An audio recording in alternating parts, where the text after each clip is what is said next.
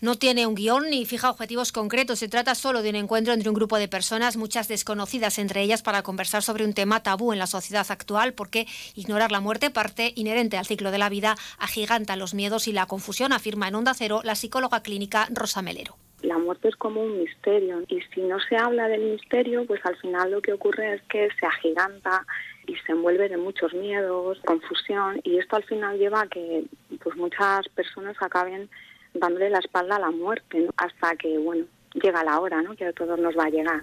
Melero forma parte de la unidad de cuidados paliativos de los hospitales de Manzanares y Valdepeñas que organizan este Café de la Muerte dentro del programa de formación de prácticas de alumnos del grado de Psicología de la UNED. Es una propuesta desinteresada que nace de su relación diaria con la muerte, aunque deja claro que este no es un espacio de terapia ni para compartir penas. No tiene nada que ver con una terapia de grupo, ni con una terapia de duelo, ni se trata de compartir penas. Simplemente se trata de, hablar de la muerte, ¿no? con lo que cada uno entiende o con lo que cada uno piensa.